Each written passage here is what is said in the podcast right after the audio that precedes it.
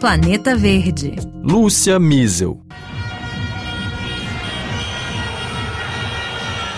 Um movimento difuso de agricultores ganha força pela Europa para protestar contra medidas dos governos nacionais na França, Alemanha, Holanda, Bélgica, Romênia ou Polônia, mas também contra o que eles acusam ser a tirania da União Europeia. Um dos alvos, instrumentalizados por partidos de extrema-direita, são as normas ambientais impostas pelo bloco ao setor, cada vez mais rigorosas em nome da proteção da saúde dos consumidores e do planeta. Este é o assunto do Planeta Verde de hoje. Não é de hoje que siglas como a FD alemã ou Reunião Nacional Francês se apropriaram da pauta do suposto exagero de regras ambientais europeias. Essas normas são apontadas por uma parte do mundo agrícola como sendo responsáveis pela perda da competitividade do setor, seja no próprio mercado interno europeu como no externo, por meio de acordos comerciais, como negociado entre a União Europeia e o Mercosul. Foi o que explicou o vice-presidente da Federação Nacional dos Sindicatos de Agricultores da França, Patrick Benesi, em entrevista à RFI. Esses acordos estipulam que dezenas de milhares de toneladas de carne bovina e vários outros produtos poderão entrar no nosso território sem nenhuma condição de normas, sem reciprocidade, enquanto que a mesma União Europeia que assina esses acordos e o nosso próprio governo nos impõe novas normas praticamente todos os meses.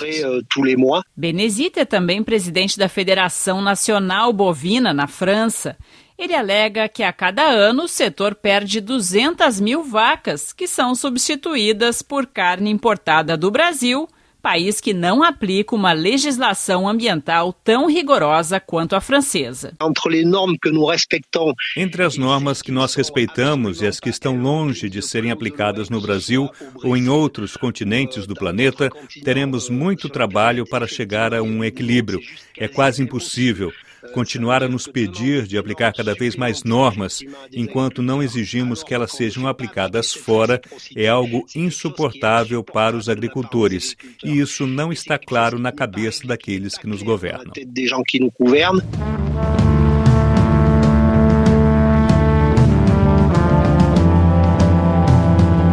O tema agora ganhou destaque a cinco meses das eleições europeias que vão renovar o parlamento do bloco os agricultores correspondem a menos de 2% da população europeia.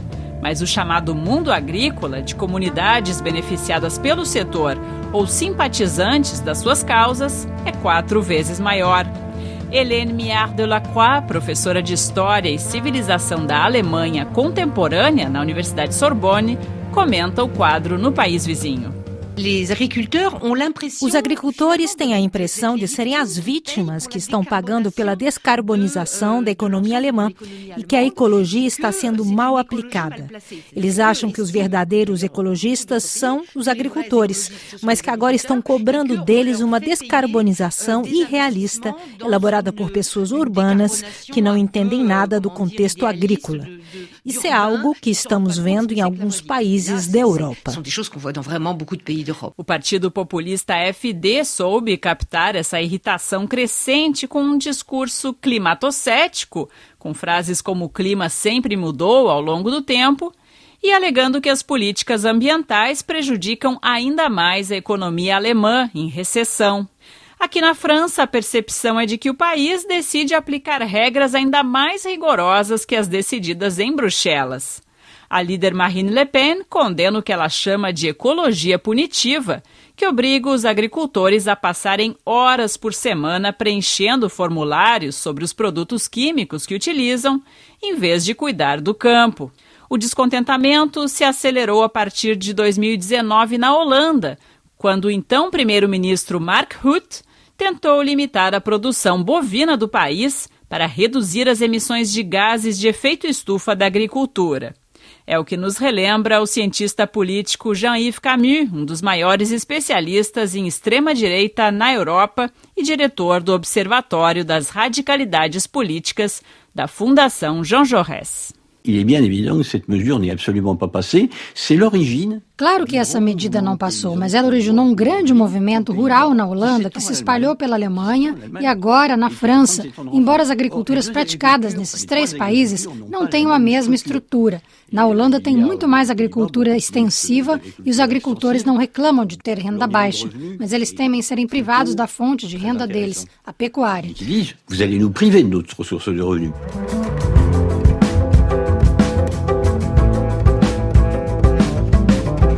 Cientista político Bruno Vilauba, especialista em ecologia política, observa que a irritação dos agricultores com a burocracia e a tecnocracia impostas pelos meios urbanos já vem desde os anos 60, quando a União Europeia ainda se consolidava. Ou seja, muito antes das regulamentações ambientais que existem hoje. Depuis l'extrême droite a toujours eu un regard Desde então, a extrema-direita sempre teve um olhar positivo para essas reivindicações. Mas eu ressalto é uma parte dos agricultores que adere, principalmente os que estão na agricultura intensiva e que mais dependem de subvenções para suas atividades e estão mais sujeitas às tensões do sistema produtivo agrícola. Eles estão acuados entre a necessidade de produzir muito e o fato de que essa produtividade precisa atender a cada vez mais obrigações técnicas e agora ecológicas, e que são, não podemos negar, cada vez mais rígidas sobre a preservação da biodiversidade, o uso de agrotóxicos, etc. Vilauba afirma que a maioria dos europeus desconhece o funcionamento da União Europeia, o que torna o bloco um bode expiatório ideal para críticas como essas. Na realidade, aponta ele, muitas das decisões são resultado das demandas dos próprios estados, por mais segurança sanitária ou para preservar a qualidade dos produtos entregues pela agricultura aos consumidores. O discurso da extrema-direita evoluiu de uma forma interessante.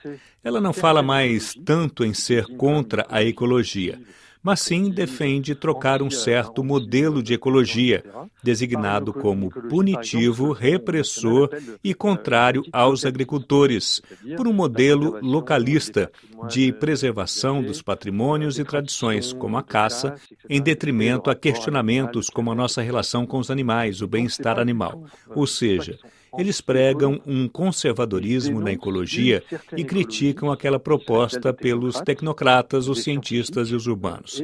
Alegam que eles são a verdadeira França face a uma França urbana de veganos, totalmente desconectada das obrigações impostas às produções agrícolas.